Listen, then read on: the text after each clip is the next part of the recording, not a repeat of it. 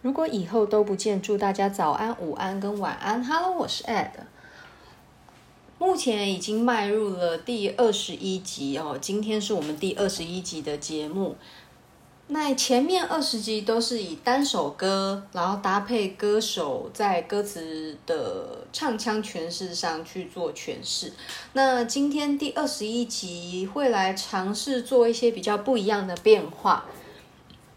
我们会聚焦在一个艺人，然后他的抒情歌里面去抓几首 Ed 自己比较有在听的歌曲清单。那今天先来尝试的是蔡依林。蔡依林并不是 Ed 最喜欢的女歌手，但是不可否认的，她的歌曲有十几条都是 Ed 自己在清单里面会放的音乐选项之一哦。那蔡依林呢？她本身的出道到她现在的风格转变之大哦，让人真的觉得好像在看一个孩子慢慢长大的感觉。那在这里呢，还是很想要呼吁那一些爱的自己很喜欢的歌手哦，不点名是谁。也就是说，你想要走自己的路这件事情，每个人都想。好，每个人都有这样的一个梦想，可以朝着做自己去前进。但是在做自己之前，要先把实力培养好。当你的实力、你的背后的人员、人脉都足以帮助你的时候，你的做自己才真的有了意义，而且才能走走得长久。啊，就像蔡依林，蔡依林我非常欣赏她，就是她从早期完全让。经纪公司去决定他要呈现什么样风格，一直到现在，他可以用自己的理念，用自己的想法去打造属于自己的艺术作品。这件事让人觉得，这就是人在实践梦想的一个很棒的代表。他的一开始的定位是被定位在少男杀手哦，所以他发行专辑的时候。我们可以看到，唱片公司用各种方式在测试市场，对于蔡依林这个女孩子，她到底能走什么样风格哦，不断的在测测试。那这个时期的她是在环球音乐，环球音乐的时期从二零零零，然后哦。一直到二零零一，其实正确来讲是一九九九年到二零零一这三年，这三年时间呢，有三首比较有名的作品，分别是我知道你很难过，还有爱上了一条街。那慢慢的风格开始改变，有周杰伦参与创作的，你怎么连话都说不清楚？那我知道你很难过跟爱上了一条街这两首歌，我觉得他在。实验性的性质非常的强烈哦，尤其是我知道你很难过这首歌算是很有名，但是以他当时的年纪，然后去诠释这首歌，我觉得还是稍显早熟哦。毕竟当时的他也不过才十九二十岁，去唱一个从旁观者的角度去开解别人应该要想开，走出爱情阴霾这件事情。呃，有一点牵强，有有，是的确真的蛮牵强的。尤其你看他还有点 baby face 的那个脸，是真的蛮，我觉得搭不上。但是不可否认，这是一首算是成功的抒情作品，因为毕竟他被留下来了，然后他也在 KTV 里面是会被点播的。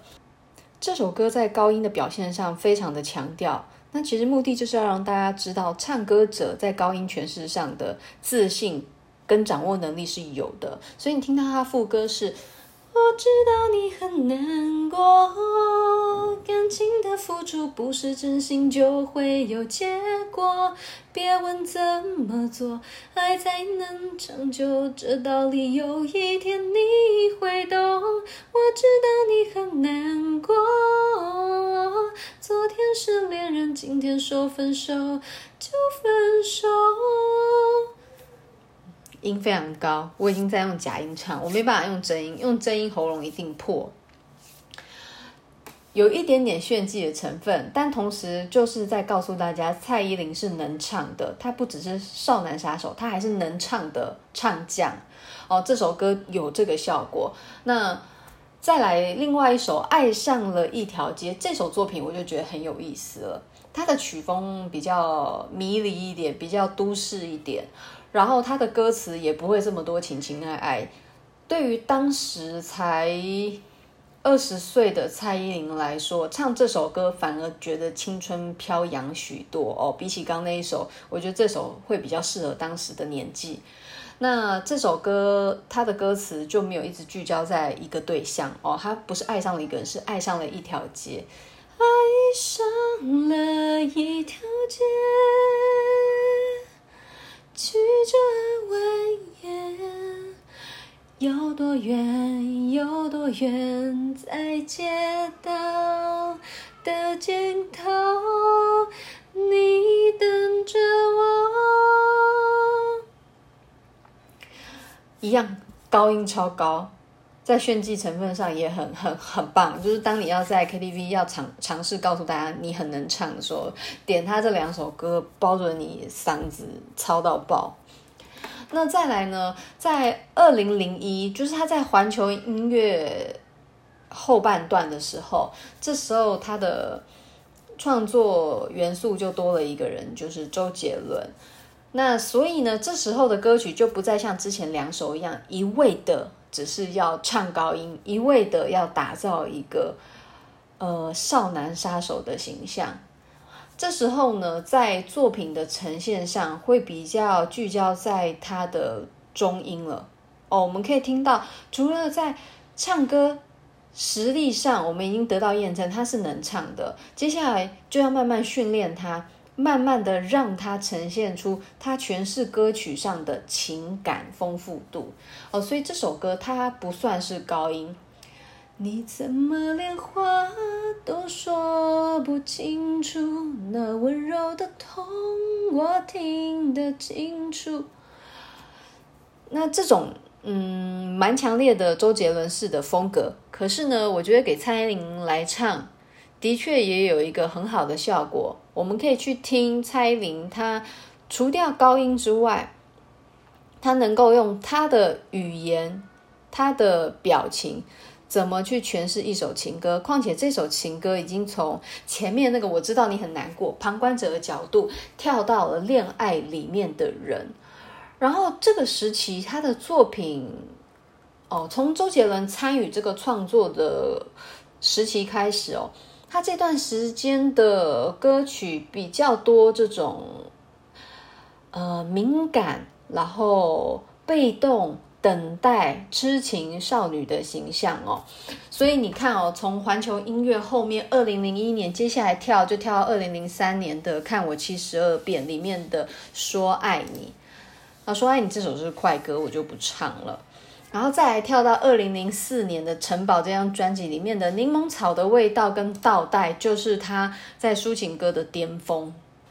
比如说在《柠檬草的味道》里面，我觉得多了很多叙事的唱法。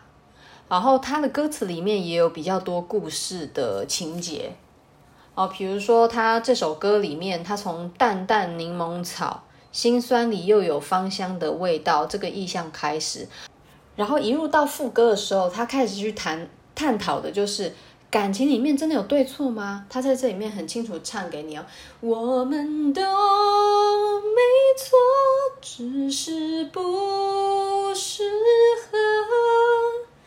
我要的，我现在才懂得，快乐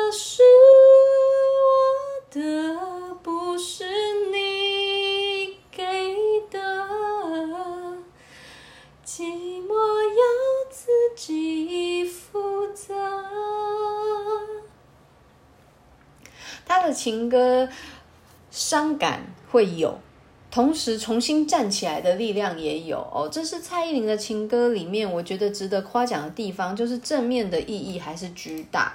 然后再来，他一首最代表性的就是《倒带》，当时《倒带》红到音乐达人整天都在用这一首，你打给别人，你就是可以常常听到《倒带》的歌曲哦。那《倒带》呢？这首是作词方文山，作曲周杰伦。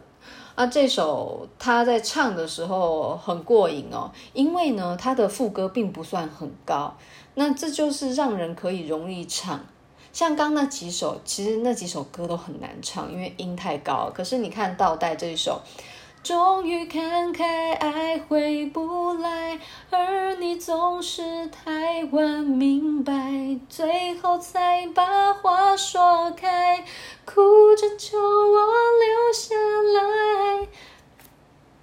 在这里呢，它的高音有。你可以表现你唱高音这件事，但是你又不用一直盯着嗓子唱那么久。然后他的歌词也比起以前比较软弱式的情歌多了一点刚硬哦。终于看开，爱回不来，就是洒脱的感情观。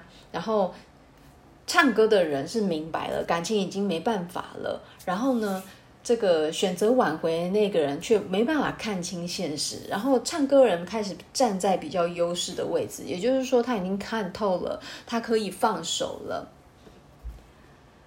接着呢，他这首歌里面就是有一些指责嘛，比如说以前的感情总是爱来呃爱不够多之类的，可是在这里他讲更清楚哦，这很对应到年轻人的心理。他说：“你总总是要我乖，慢慢计划将来。”然后过去怎么交代你该给的信赖，等于就是对一个男人的指责。这首歌它是悲伤的情歌，是失恋的歌，可是他这个失恋是带有指责的，是有攻击性的，所以唱起来，你在失恋的时候，除了哭之外，你还可以用这首歌去骂你，让你心碎的人哦。这是这首歌好呃有趣的地方。那接下来呢，它进展到下一个阶段哦。我们刚谈的说爱你啊，开始就进入到 Sony 的时期。那 Sony 的时期呢，呃，前半段周杰伦都有参与一些呃创作哦，比如说什么布拉格广场啊这些。那接下来呢，呃，天空这首也是很有名的情歌，是卫斯理创作的。那一样呢，也是一种分手后看开的情歌哦。在你离开之后的天空，我像风筝寻一个梦。雨后的天空，是否有放晴后的面容？我静静地望着天空，试着寻找失落的感动，只能用笑容期待大雨过天晴的彩虹。一样音高。然后一样是分手后，然后一样是在分手后寻求继续走下去的动力，哦，是很正面的情歌。然后再来，呃，接下来进入到的，在这边反复记号，哦，出现这首反复记号，它的作词是蔡依林。那我会发现蔡依林在创创作。歌词的时候，很喜欢用乐理去写歌词哦。比如说，他这首反复记号运用的就是呃旋律里面的反复这件事情。他另外一首节拍器也是用跟音乐有关的一些词去当他的创作主题。那这首反复记号，当时听还蛮喜欢的。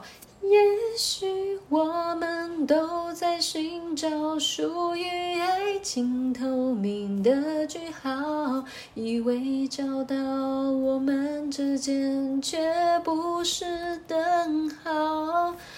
应该有些人会有印象吧？那段时间，反复记号是作为这张专辑的主打抒情歌之一哦。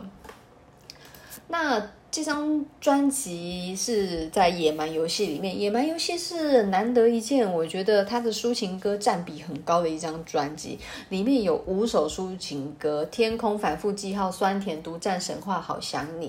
那当然，《独占神话》比较轻快一点，但是一张专辑里面有四到五首的抒情歌来讲，占比真的蛮高的，几乎要过半了。里面的《酸甜》是难得一见的好作品。那当然，因为它旋律的关系，它当主打歌基本上是没有办法冲销量，所以它当时不是做宣传的主要主要音乐作品。但是这整张专辑里面，我最喜欢的就是《酸甜》这一首。那它的旋律有一种时间的流逝，时间的流逝不断的飞逝，然后往前，所以在他的歌曲里面，这首节拍算快，可是他的哀伤感更强烈。然后他是这样唱的：那一天扣着指尖，不问什么，我就相信我们会有缘。那一年没有宣言。但抱着你，我曾拥抱全世界。哭过了，笑过的瞬间，爱只是渐渐来的时间。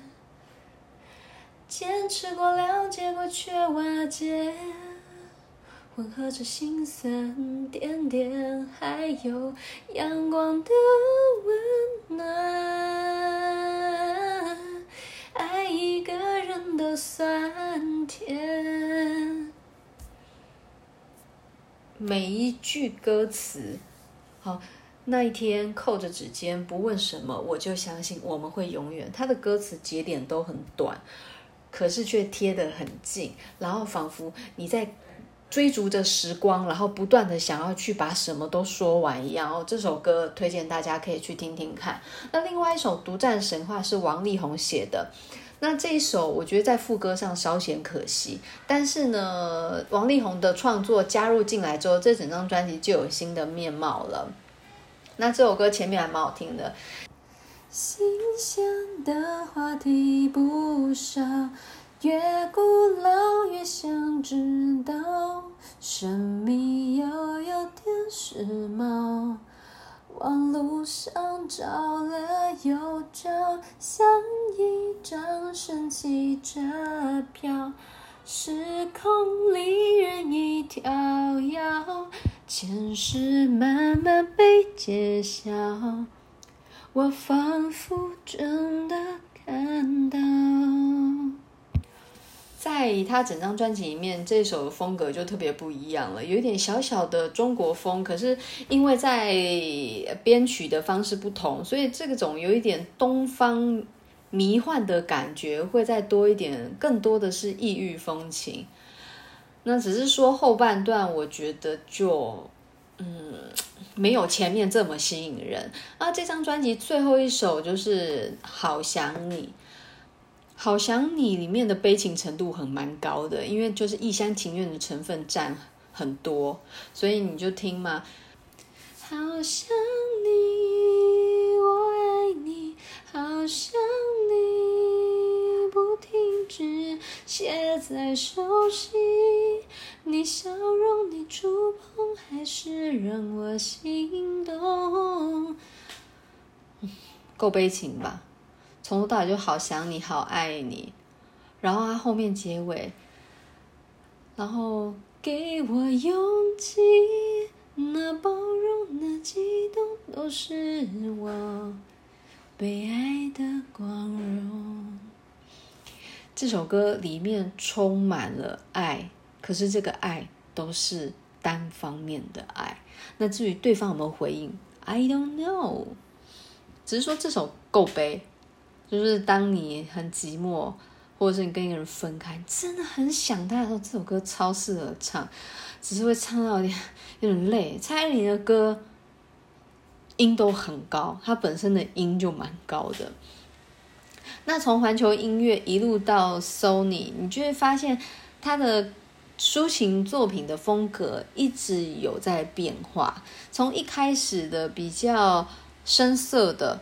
呃，比较跟感情这件事没有办法连接很紧密，一直到后面，他可能自己本身也开始有了比较多个人感情的经验，所以在诠释歌曲上面，嗯、悲可以很悲，然后那种语气在叙事的语气，尤其他的歌曲慢慢的会加一些叙事的成分之后，他就有一种讲故事的味道，那后面再听他的情歌就会很有意思。